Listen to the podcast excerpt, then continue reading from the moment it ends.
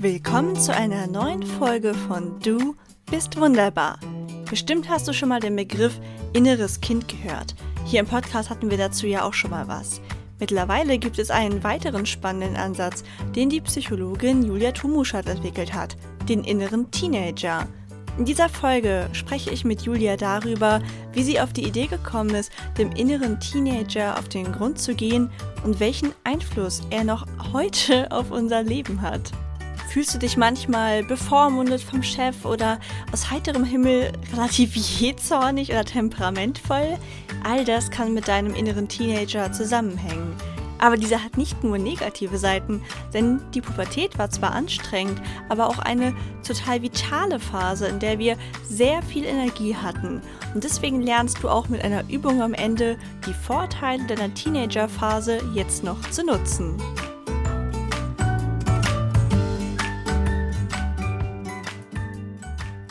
Guten Morgen, Team Wunderbar. Ich habe heute wieder einen super spannenden Interviewgast für euch und Leute, die gerne und viel lesen, haben bestimmt schon mal von ihr gehört.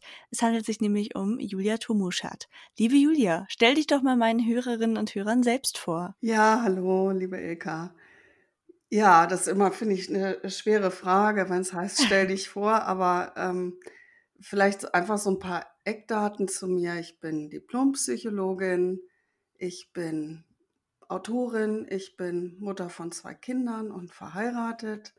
Das so äh, ganz grob vorweg. Ähm, und ich probiere immer selbst so einen roten Faden zu finden in, in meiner Berufstätigkeit. Und wenn ich darüber nachdenke, ist eigentlich der, der rote Faden die, das Thema Persönlichkeit, Entwicklung, wie wir zu denjenigen werden, die wir sind. Und da denke ich, das ist eigentlich schon von Kind an bei mir gewesen. Denn ich hatte zwei sehr unterschiedliche Großmütter, zwei unterschiedliche Omas. Und die eine, die war äh, so ganz zufrieden und ruhte in sich. Und die andere war eher unzufrieden und ruhte so gar nicht in sich. Die, ähm, und ich fand das schon immer, ich habe beide geliebt, aber immer faszinierend, wie das wohl kommt. Und äh, ich glaube, vielleicht habe ich unter anderem deshalb auch äh, Psychologie studiert. Das ist wirklich total spannend, weil man kennt das ja, dass man sich immer fragt, warum ist zum Beispiel eine Person generell ein bisschen gestresst, nimmt Sachen auf eine andere Art wahr als andere Menschen. Und wenn du das als Kind schon wahrnimmst und es dann vielleicht dazu geführt hat, dass du Psychologie studiert hast, ist das ja eigentlich eine ja, eigentlich total schön, dass du dir das auch so herleiten kannst, weil ganz oft wissen wir im Leben ja nicht bewusst, warum habe ich mich jetzt eigentlich dafür entschieden, so zu handeln. Ganz genau.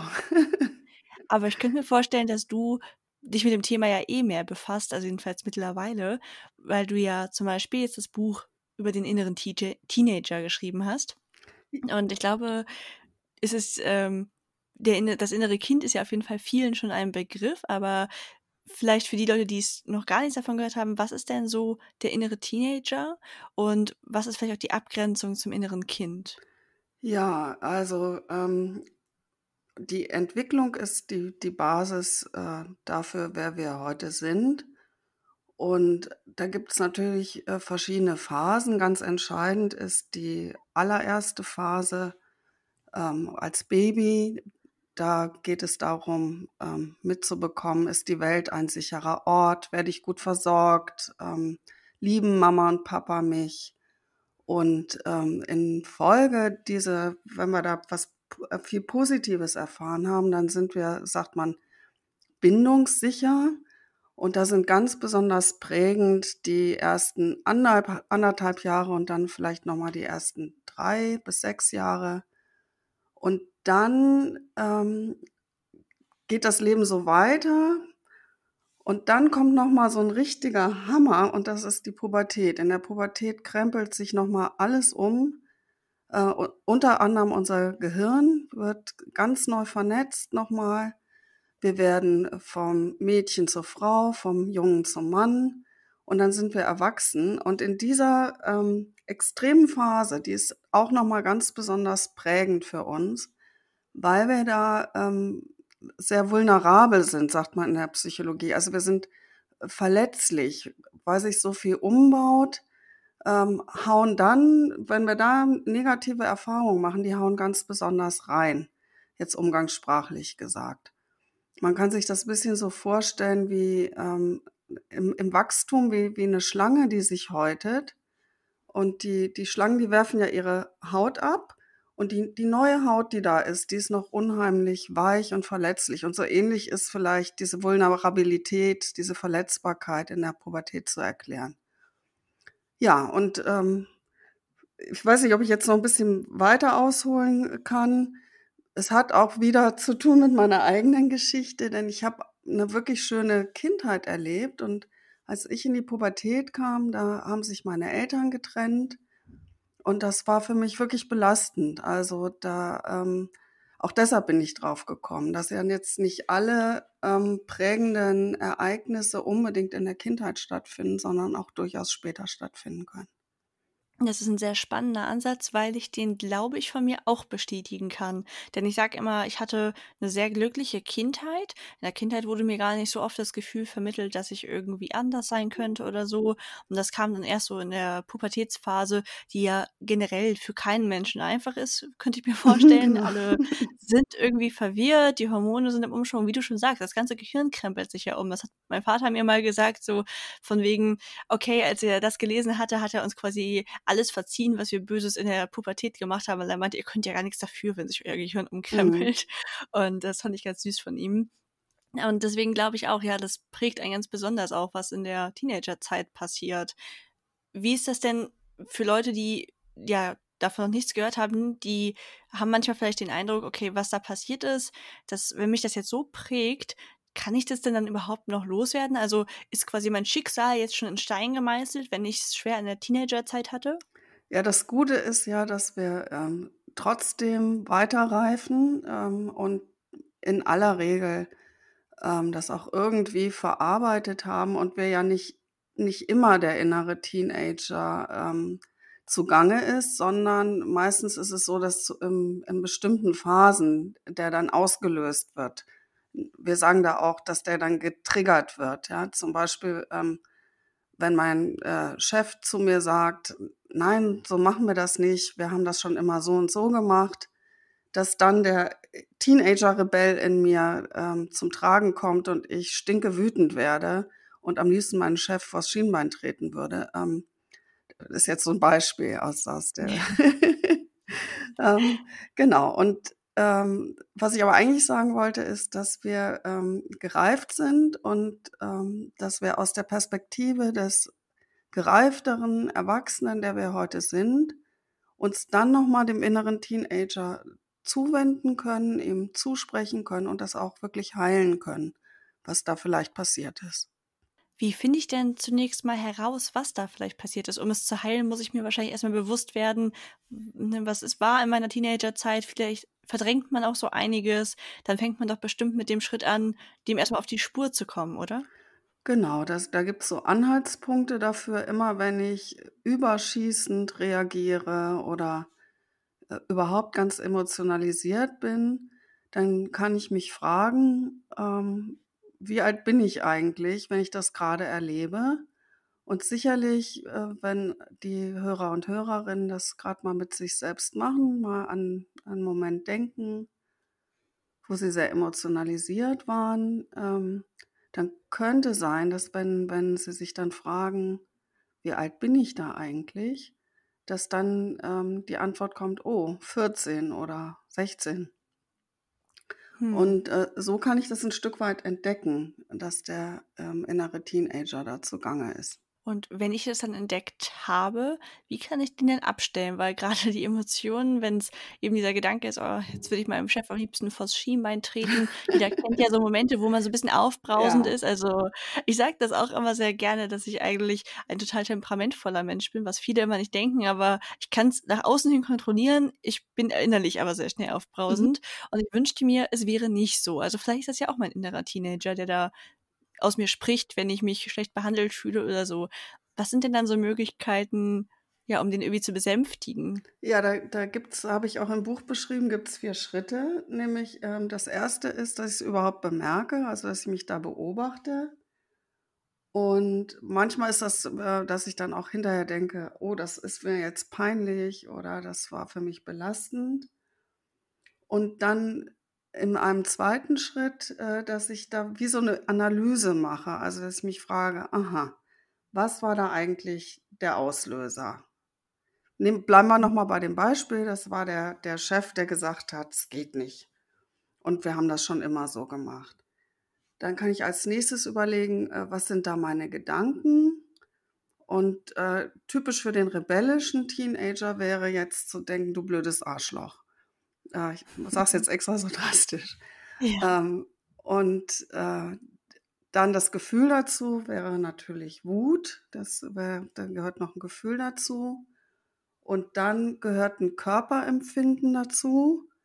Meistens ist die Wut im Körper spürbar. Viele Leute, äh, spüren das, äh, grade wütende Gefühle im im Solarplexus, da wird's dann ganz heiß. Und das Verhalten kann dann sehr unterschiedlich sein. Also, das ist der was man auch analysieren sollte. Wie ist eigentlich mein Verhalten? Und wie du schon sagst, also, du kontrollierst das noch.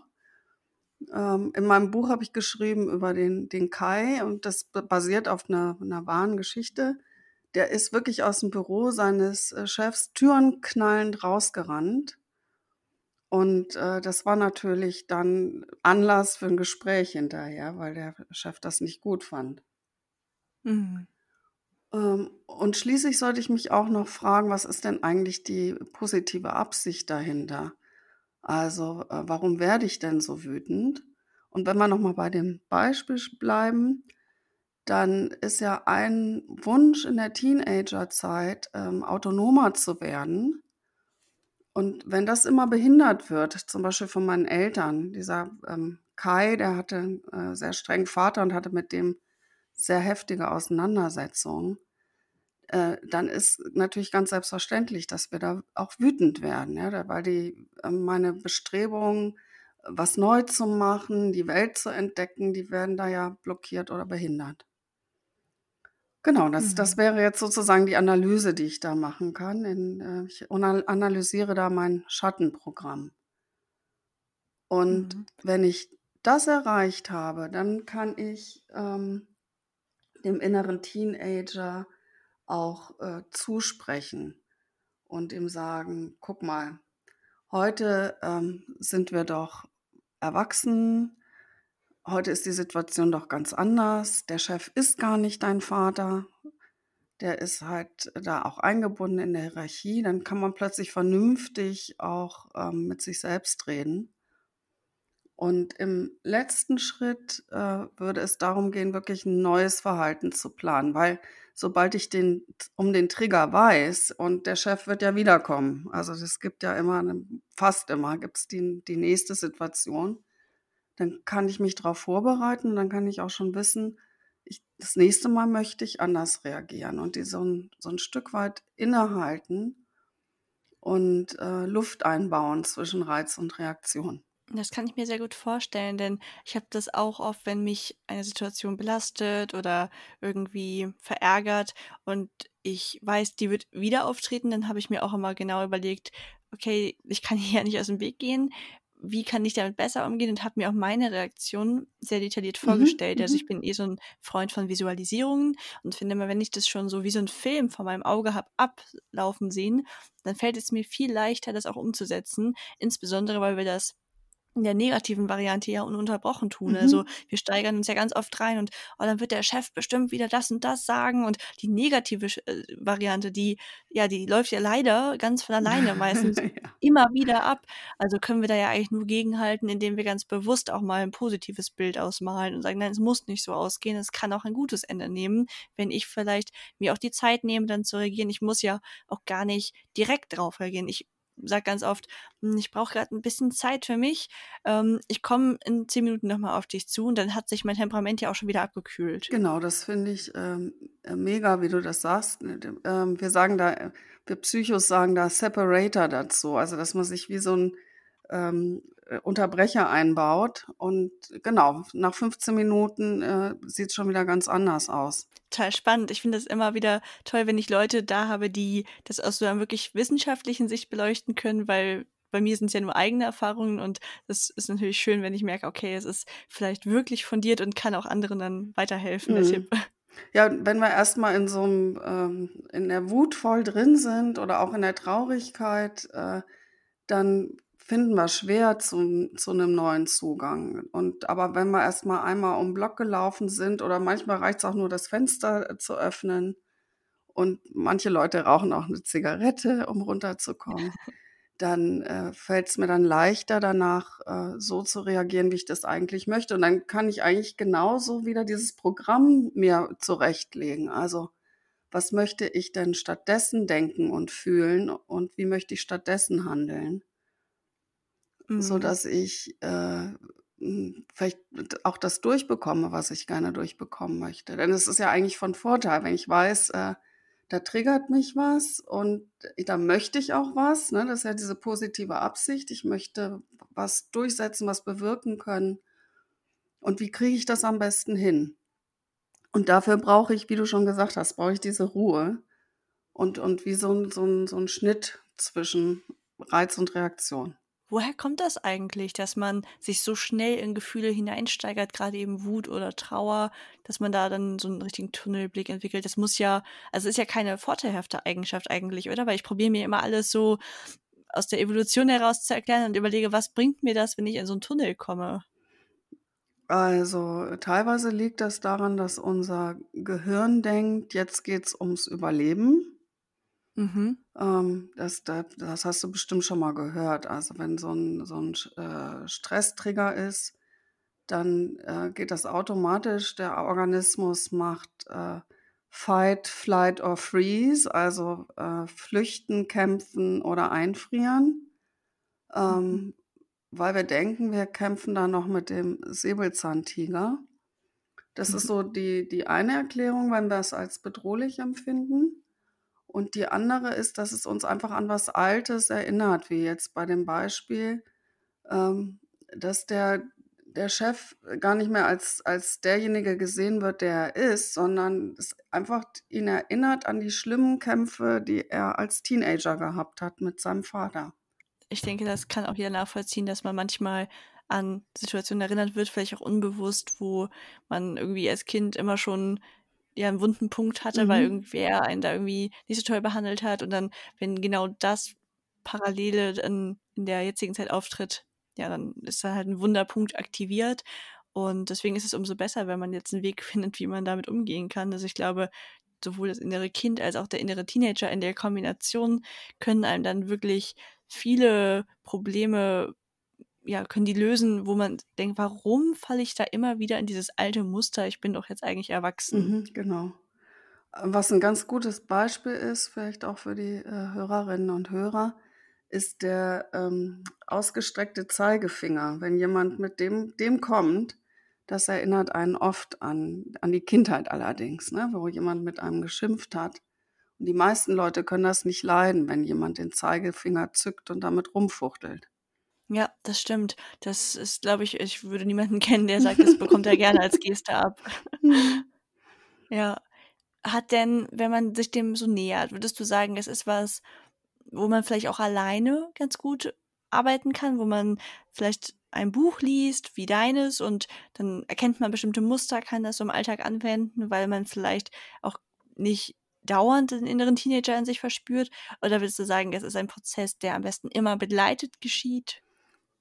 Ich würde sagen, das kommt ganz drauf an, auch wie wie sehr belastet ich mich fühle. Aber in dem Moment, wo ich ein, äh, Buch zum Beispiel lese und sage: „Okay, ich beschäftige mich damit“, das ist eigentlich schon fast der allererste Schritt, weil ich dann zwischen dem, was da automatisch in mir passiert und dem, ähm hm, ja, dass ich da wie so 'ne Beobachterposition einnehme, schon in dem Moment, wo ich darüber lese und mir Gedanken mache. Und dann kommt man schon allein dadurch 'n Stück raus aus der Automatisierung, aus dem Autopilot. Und insofern, ich ich glaube schon, dass man vieles auch alleine lösen kann, mit 'n bisschen Anleitung lösen kann. Und wenn's aber sehr heftig gewesen ist, dann braucht man manchmal jemand, der, ähm, einem dabei auch die Hand hält.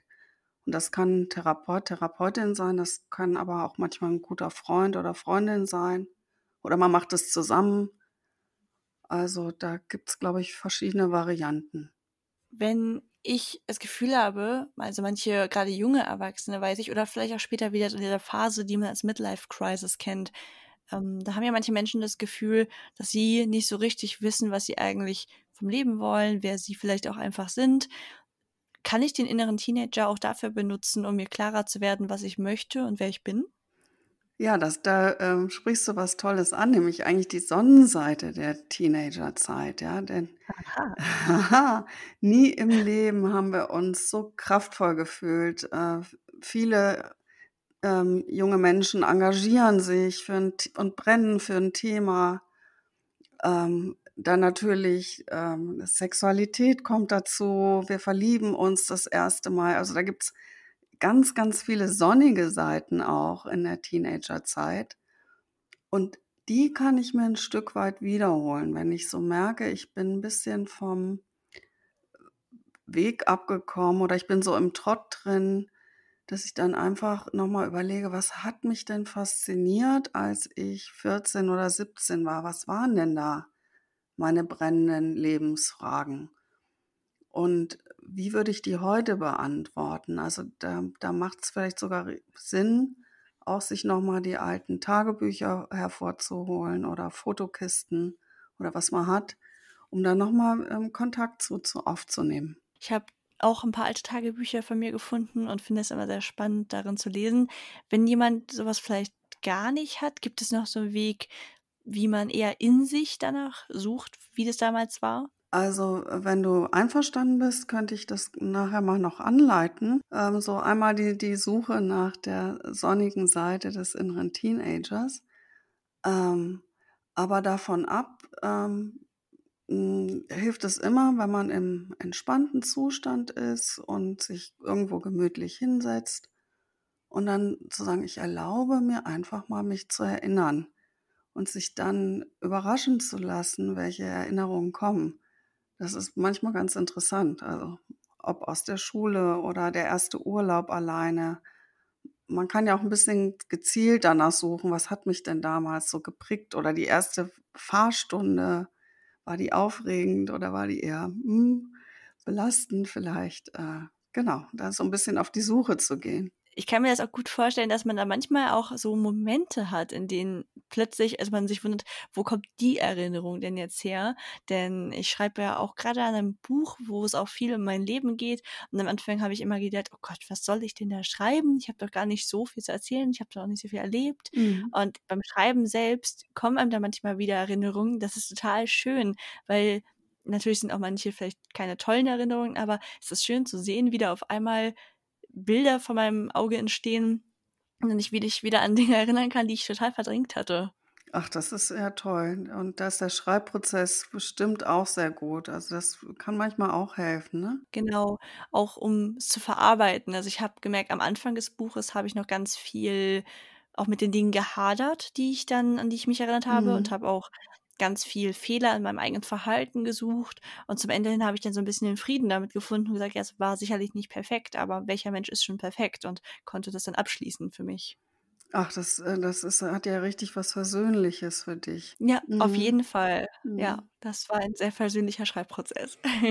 also das ist vielleicht auch sogar die, die Aufgabe am Ende der Teenagerzeit oder auch in der Zeit als junge Erwachsene, dass wir ähm, unsere Geschichte überhaupt wahrnehmen und uns damit auch ein Stück äh, versöhnen. Also man, man spricht da auch von dem Finden der, der Ich-Identität und das ähm, können wir erst, wenn wir ein, ein Stück weit gereift sind. Also ähm, von einem, sagen wir mal, zwölfjährigen Schulkind wäre das äh, schon zu viel verlangt, so, so einen roten Faden in der Biografie zu sehen geschweige denn sich da mit einzelnen ähm, Aspekten zu versöhnen. Aber wenn wir dann ein bisschen älter sind, dann irgendwann geht das und dann werden wir irgendwie ähm, auch, hm, wie soll ich sagen, ganzheitlicher. Wir sind dann, ähm, wir integrieren dann die Teile in uns und werden immer ein Stück ähm, weiser und reifer und facettenreicher vielleicht auch wenn ich das nutzen kann, um mich mit mir selbst zu versöhnen, gibt es vielleicht auch eine Möglichkeit, um meine Beziehungen, sei es freundschaftlich oder auch äh, partnerschaftlich, durch die Arbeit mit dem inneren Kind oder dem inneren Teenager in diesem Fall zu verändern oder also zu verbessern? Ja, also ähm, da ist vielleicht auch nochmal so ein ganz wichtiger Aspekt vom inneren Teenager. Wenn wir ähm, die ersten Erfahrungen machen in Richtung Liebe und Sexualität, berichten ähm, viele äh, Jugendliche, Jungs wie Mädchen, aber Mädchen nochmal äh, verstärkt, auch von unangenehmen Erfahrungen. Also ich weiß zum Beispiel, wie, wie furchtbar äh, belastend das für mich war, dass da in, äh, in einem Gedränge jemand wirklich nach meinem Busen gegrapscht hat. Das ist jetzt Mhm. nur eine Kleinigkeit, aber das, das ähm, gehört fast zu so einer Sozialisation leider teilweise mit dazu.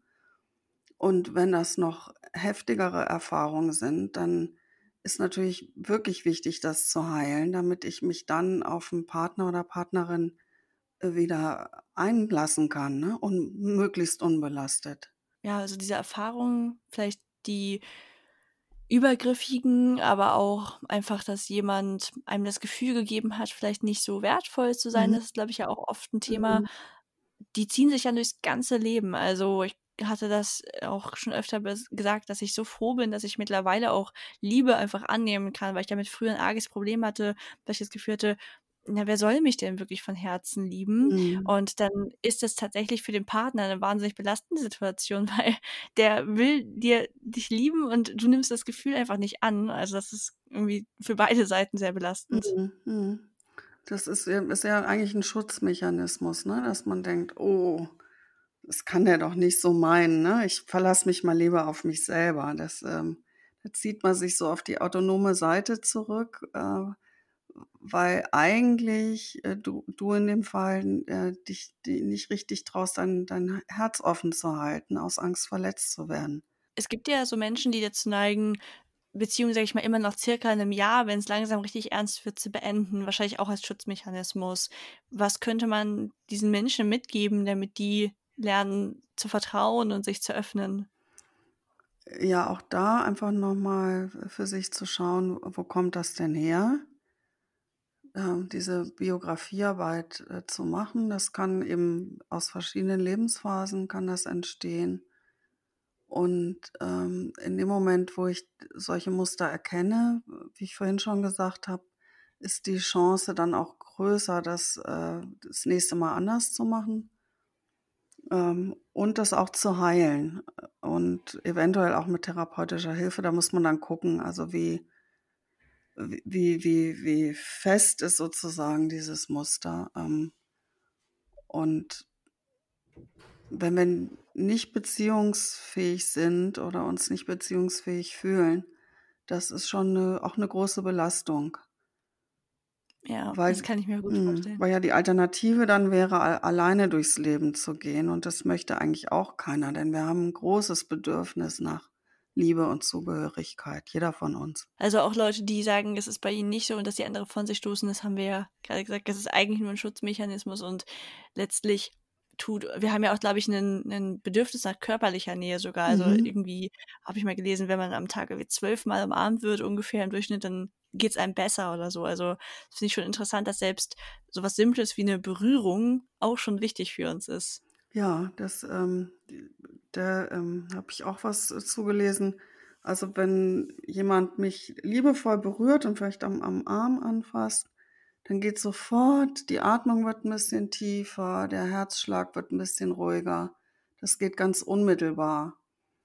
Ähm, vorausgesetzt natürlich, mir ist das angenehm. Also, mich darf natürlich längst nicht jeder anfassen, ist ja klar. Das ist, glaube ich, dann so schön, wie es sein kann, ist es halt auch genauso stark lästig oder sogar beunruhigend, wenn das dann jemand macht, dem man dem man dieses Vertrauensverhältnis eigentlich gerade nicht zuspricht. Also, Mhm. ich habe schon so oft mit Menschen geredet, die dann gesagt haben: „Oh, ich mag das gar nicht. Die und die Person, ähm, die meint das sicherlich nicht so, aber die packt mich dauernd am Arm, wenn wir reden.“ Und das ist dann ja teilweise auch so 'n, ähm also, so 'n so 'n, ja, so eine Stellung klar machen. Ne? Mhm. Wenn jemand mich die ganze Zeit anpackt, vielleicht auch im beruflichen Kontext im Arm, ist das ja auch so ein bisschen wie, ja, ja, du Kleine, ne, ähm, red du mal, ähm, und dass man mich gar nicht richtig ernst nimmt. So fühlt es sich dann jedenfalls für mich an, wenn mich jemand immer am Arm tätschelt. Genau, das, das ist ähm, eine Machtdemonstration. Oder kann das sein, ja?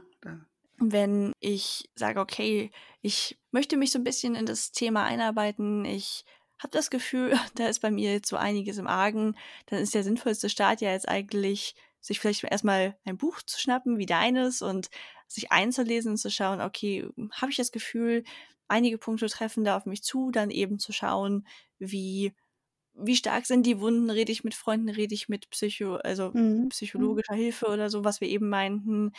Das wäre jetzt so, was ich meinen Hörern als Fahrplan mitgeben würde. Hast du das Gefühl, da ist jetzt noch was, was sie vorher wissen sollten, bevor wir auch gleich diese Reise machen? Oder die Fantasiereise hast du es, glaube ich, genannt? Ja, äh, also ich glaube, du hast das sehr gut zusammengefasst. Ähm, auf die Suche gehen, sich damit beschäftigen und, und dann schauen, ähm, wie kriege ich denn diese Veränderung hin. In, in dem Buch sind ganz viele kleine äh, ähm, Übungen auch drin, so, sogenannte Lichtblicke, die, die man auch machen kann. Also zum Beispiel, ähm, dass ich ganz bewusst, nehmen wir nochmal das Beispiel mit dem Chef, dass ich das auseinanderziehe. Das ist ja wie überlagert. Ne? Durch den Chef scheint sozusagen der Vater durch. Und äh, dass ich das dann auseinanderziehe und innerlich auch meinem Chef sage, du bist mein Chef, du bist nicht mein Vater. Und äh, dadurch kann auch eine Klarheit reinkommen. Das ist sicherlich auch was, was man alles trainiert, oder? Mhm. Wo man auch Nachsicht mit sich haben darf, dass es nicht direkt funktioniert, aber dass es mit jedem mal leichter wird. Das geht bei allen äh, Dingen. Ne? Je, je mehr ich das übe, äh, da gibt es verschiedene Zeitangaben, aber alles, was ich so mal drei Wochen lang äh, gemacht habe, ähm, da habe ich dann schon bald eine neue gute Gewohnheit. Also trainieren ist immer gut. Für alle, die jetzt mehr über dich erfahren wollen, wo finden sie dich? Ähm, einfach auf meiner Webseite www.julia-tomuschat, T-O-M-U-S-C-H-A-T.de. Das war das Interview mit Julia Tomuschat über die Versöhnung mit dem inneren Teenager. Wie bereits angekündigt, würde sie gerne noch eine kleine Übung mit euch machen, die euch helfen kann, sich mit dem inneren Teenager zu versöhnen. Damit ich euch nicht in eurem Fluss störe, habe ich die Folge ein bisschen anders geschnitten, sodass die Übung nun nach diesem Outro kommt. Dann könnt ihr ganz entspannt danach noch sitzen bleiben oder die Übung auch jederzeit wiederholen. Ich packe euch die Zeitmarke, wo die Übung anfängt, in die Show Notes. Integriert sie gerne in euren Alltag, wenn ihr euch mal wieder so fühlt, als ob ihr ein kleiner Teenager seid. Die nächsten Folgen werden jetzt übrigens wieder Solo-Folgen. Ich hatte ja noch so viele Interviews übrig, sage ich mal. Und die ganzen Themen haben sich in mir gestaut, die wollen jetzt raus. Jetzt gibt es erstmal wieder ein paar Solo-Folgen, damit ich all das loswerden kann, was sich angesammelt hat. Bewertet meinen Podcast doch gerne positiv auf der Plattform eurer Wahl.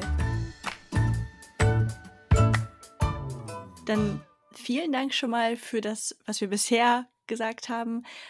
Wie wäre denn jetzt ein sinnvoller Einstieg in die Reise? Sollen meine Hörerinnen und Hörer eine bestimmte Position einnehmen oder so? Genau, das, wir machen das jetzt nicht so äh, sehr ausgedehnt, aber ähm, da wäre es schön, wenn die Hörer, Hörerinnen einen Platz finden, wo sie es gemütlich haben. Vielleicht auf dem Sofa, vielleicht auf dem Bett liegend oder auf dem Boden sitzend. Also so, dass es wirklich so bequem ist, wie es geht. Und wir werden eine kleine Reise machen in die Teenagerzeit und zwar äh, zu einem sonnigen Moment. Jetzt nichts Belastendes, sondern wirklich was, wo es schön gewesen ist.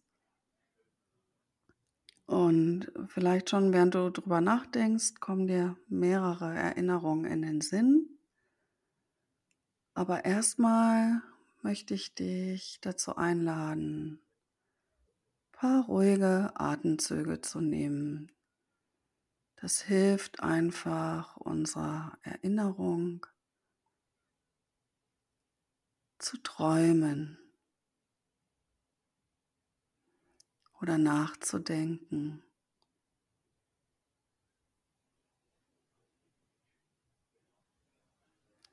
Und dann kannst du einfach mal einen Moment herausnehmen aus der Teenagerzeit, der besonders schön gewesen ist. Vielleicht die erste Reise ohne Eltern, verliebt sein, sich engagieren, Sport machen. Es kann ganz verschiedene Dinge können das sein. Du wirst sicherlich wissen, was für dich besonders schön gewesen ist.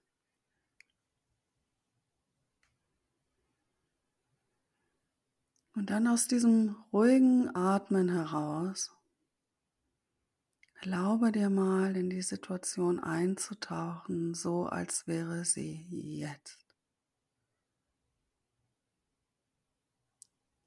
Vielleicht kannst du sehen, was es zu sehen gibt, bestimmte Farben oder Helligkeit, Konturen.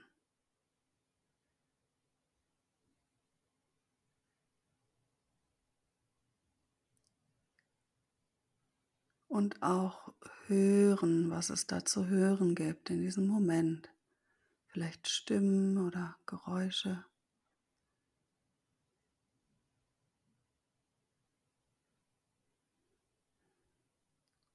Sodass es klarer und klarer für dich wird, deutlicher und deutlicher. Und eventuell weißt du auch noch, was du in diesem schönen Moment zu dir gesagt hast innerlich.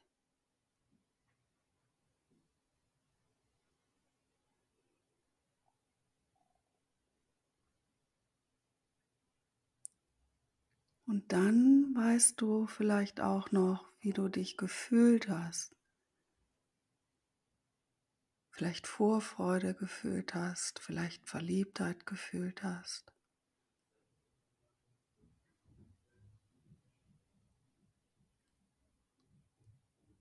Und eventuell weißt du auch noch, wie es sich im Körper anfühlt. Du es spüren kannst als pulsierendes Gefühl oder fließendes oder kribbelndes.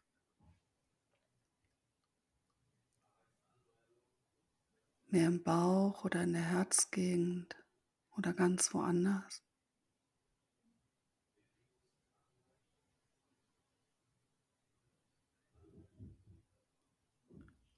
Und dieses wunderbare Gefühl kannst du eventuell in dir verankern, dir merken.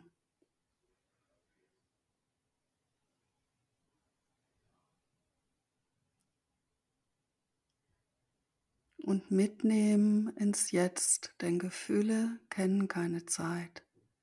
Wenn wir Gefühle, positive Gefühle wieder erinnern,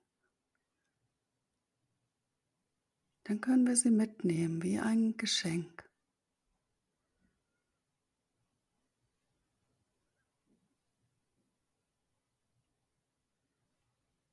Und dann kannst du auch wieder mit der Aufmerksamkeit mehr nach außen kommen und eventuell das Gefühl mitnehmen in deinen Tag. Magst dich vielleicht regeln und strecken? Ja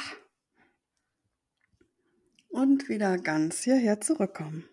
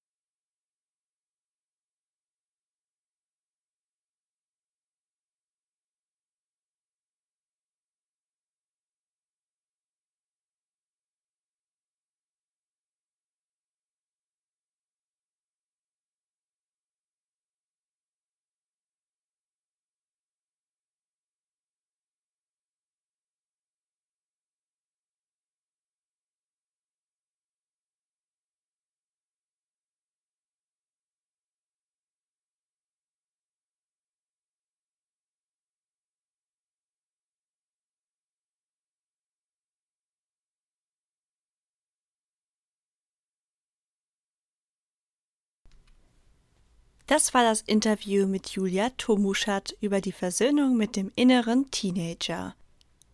Wie bereits angekündigt, würde sie gerne noch eine kleine Übung mit euch machen, die euch helfen kann, sich mit dem inneren Teenager zu versöhnen.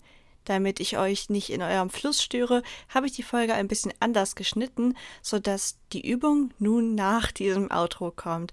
Dann könnt ihr ganz entspannt danach noch sitzen bleiben oder die Übung auch jederzeit wiederholen. Ich packe euch die Zeitmarke, wo die Übung anfängt, in die Show Notes. Integriert sie gerne in euren Alltag, wenn ihr euch mal wieder so fühlt, als ob ihr ein kleiner Teenager seid. Die nächsten Folgen werden jetzt übrigens wieder Solo-Folgen. Ich hatte ja noch so viele Interviews übrig, sage ich mal. Und die ganzen Themen haben sich in mir gestaut, die wollen jetzt raus. Jetzt gibt's erstmal wieder ein paar Solo-Folgen, damit ich all das loswerden kann, was sich angesammelt hat. Bewertet meinen Podcast doch gerne positiv auf der Plattform eurer Wahl.